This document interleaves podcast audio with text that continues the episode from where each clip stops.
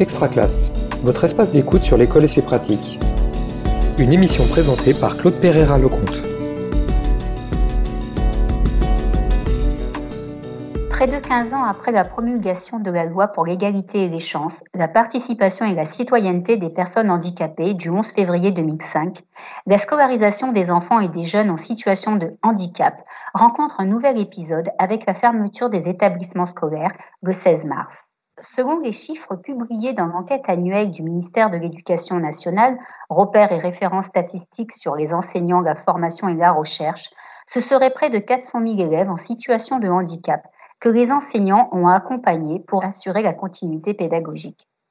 Une continuité pédagogique inclusive qui demande aux professeurs et aux parents de s'adapter une nouvelle fois pour garder le lien à distance et préserver le bien-être des élèves. Mais comment réussir la continuité pédagogique inclusive? Comment réussir à maintenir ce lien pédagogique précieux entre l'élève, la famille et l'enseignant? La continuité pédagogique inclusive, une émission de la série de podcasts Extra Classe pour garder le lien pédagogique quand on ne peut pas être ensemble. Avec nous aujourd'hui, Hélène Bourpère, inspectrice de l'éducation nationale à SH, Aurélie Dehas, enseignante spécialisée en SECPA et coordinatrice en ULIS lycée, et Aïda Logan, chargée de mission académique pour la déficience sensorielle et professeure ressource pour l'école inclusive. Bonjour à toutes les trois et merci d'être avec nous. Bonjour. Bonjour Claude. Bonjour à tous. Bonjour. Bonjour Claude. Alors depuis quelques jours, euh, les enseignants euh, assurent la continuité pédagogique. Lors de mes échanges avec des collègues spécialisés, la notion de continuité pédagogique inclusive est revenue plusieurs fois dans la conversation.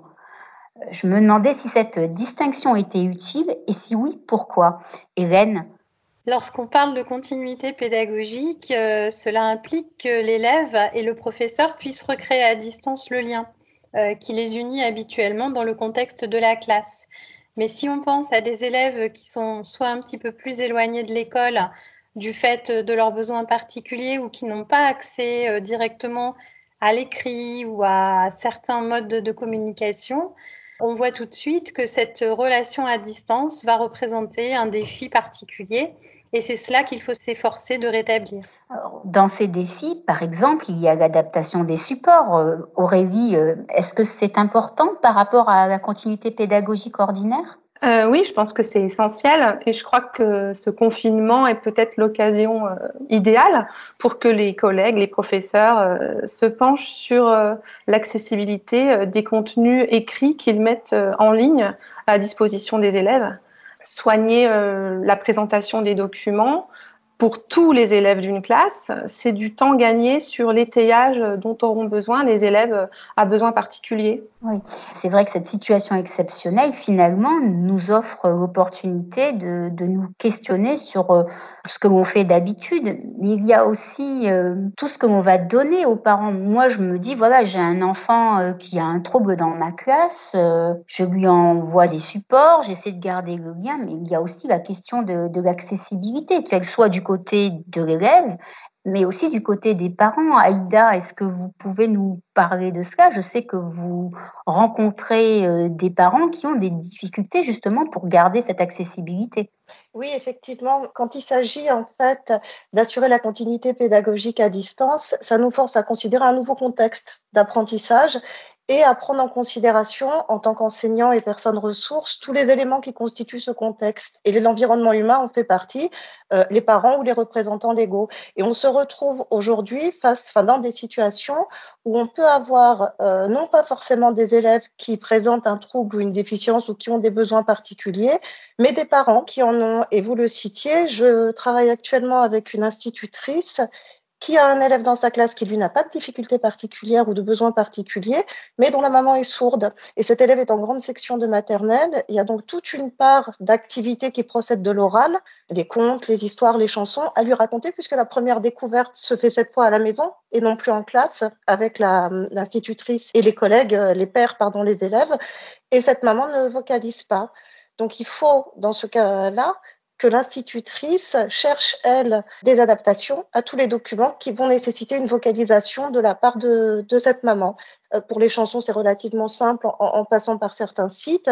Et puis après, les histoires les contes, euh, ce qui est relativement bref, l'institutrice pourra, elle, s'enregistrer et envoyer des fichiers audio. Mais tout ça nécessite d'être pris en considération, alors que dans le cadre de la classe, on n'avait pas forcément ces éléments-là à penser on voit bien, enfin moi je distingue qu'il y a des défis, mais est-ce que vous pourriez peut-être euh, me les préciser davantage? Parce que ça reste flou pour moi, Hélène. Alors, euh, bien souvent, euh, quand un enseignant a un élève avec des besoins éducatifs particuliers dans sa classe, une bonne part de l'étayage qu'il va pouvoir proposer repose sur l'observation qu'il fait de son élève. Il va tout de suite euh, identifier euh, l'élève qui n'a pas compris la consigne, qui perd sa concentration, qui ne prend pas le bon chemin pour réaliser l'activité demandée. Et dans cette situation un peu particulière que nous vivons, ce retour d'information manque euh, aux enseignants. Et je pense qu'un des défis que nous avons, c'est qu'ils puissent justement anticiper sur les besoins de leurs élèves et proposer des étayages ou des détours ou bien euh, des possibilités de réaliser les activités avec davantage de liberté et de choix par rapport à ce qui était habituellement euh, prévu en classe. Donc là, si je comprends bien, moi je vois deux défis majeurs.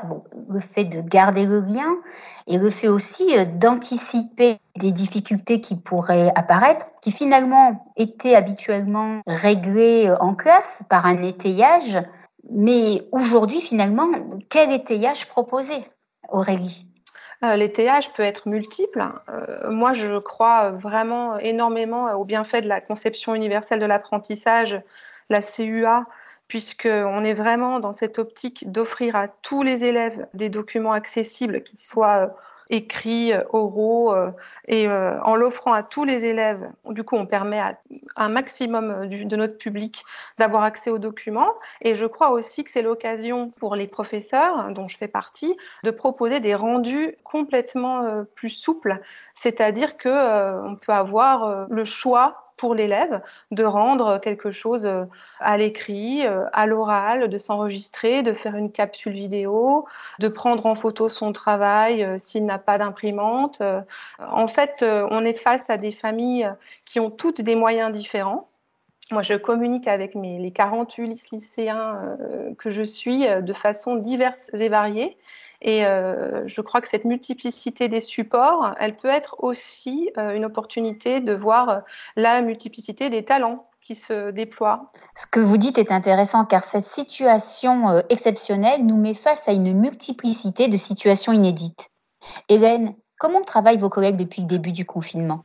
Les enseignants, depuis le début de, cette période un petit peu particulière, ont eu à, à prendre en compte un certain nombre d'éléments dans l'ordre. Tout d'abord, il a fallu, comme vous le disiez, établir le lien et ça, ça a occupé quand même euh, beaucoup de temps pour eux, pour contacter les familles, s'assurer euh, que chaque élève, euh, avec l'environnement qui était le sien, puisse disposer de ce dont il avait besoin pour travailler et bien accès à ce qu'ils envoyaient. Enfin, voilà. Et là, on rentre dans une période où on, s'inscrit dans la durée et je crois que ce qui est essentiel aujourd'hui, c'est justement la gestion de ce temps qui va finalement être un temps long et où euh, il va falloir gérer les baisses de motivation, les saturations, les refus de faire euh, que peuvent manifester certains élèves, le, décrochage que certains peuvent euh, ressentir par rapport aux activités. Et donc, toute cette nouvelle configuration s'installe et les enseignants rentre dans ce moment où il va falloir gérer cela.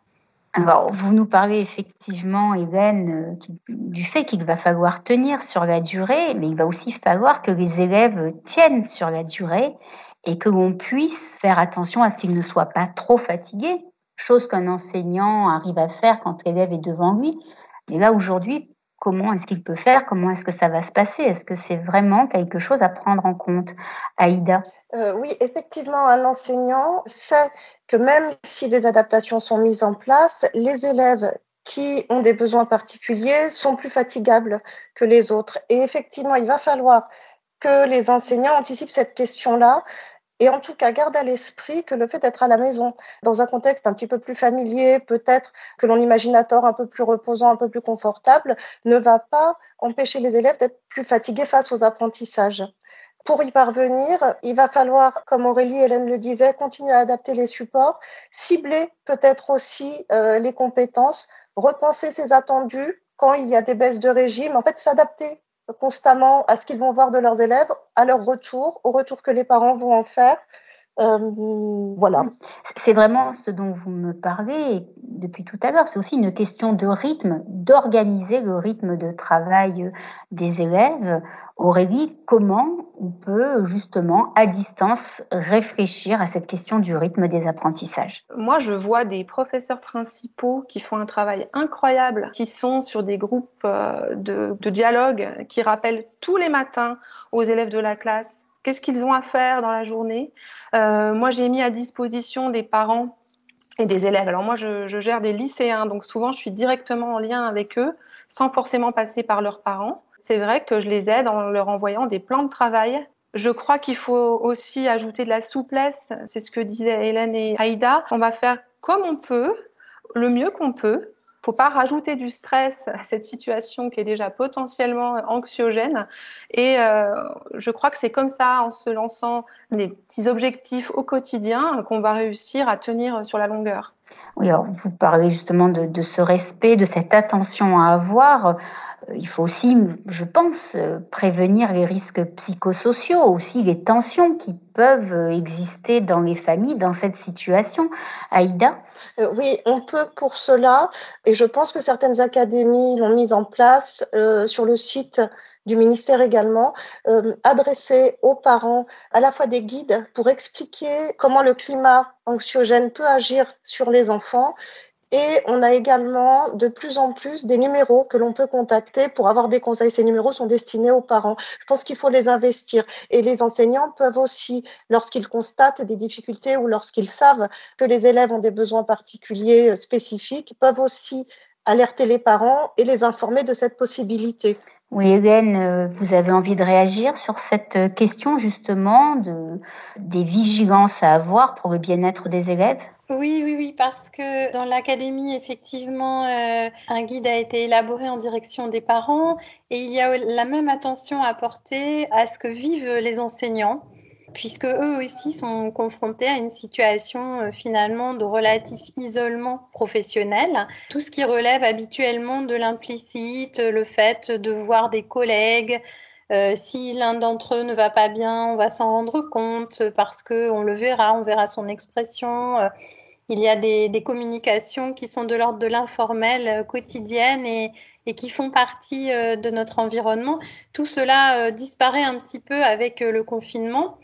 Et donc, euh, nous nous organisons euh, au maximum avec les équipes d'appui des départements et de l'académie, les formateurs, les conseillers pédagogiques, euh, les professeurs ressources, les inspecteurs. Toutes nos équipes sont en lien avec les enseignants, à leur écoute et avec un objectif qui est de leur permettre de retisser ce lien pour qu'ils soient, eux, disponibles pour leurs élèves mais pour qu'ils le fassent dans les meilleures conditions possibles.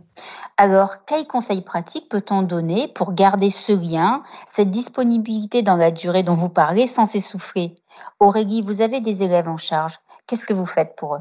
Je fais euh, de l'aide individualisée. Je crois que là, on est dans le sur-mesure. Il y a déjà donc, il, y a la, il y a la consigne globale, les documents que l'on fait parvenir au groupe classe.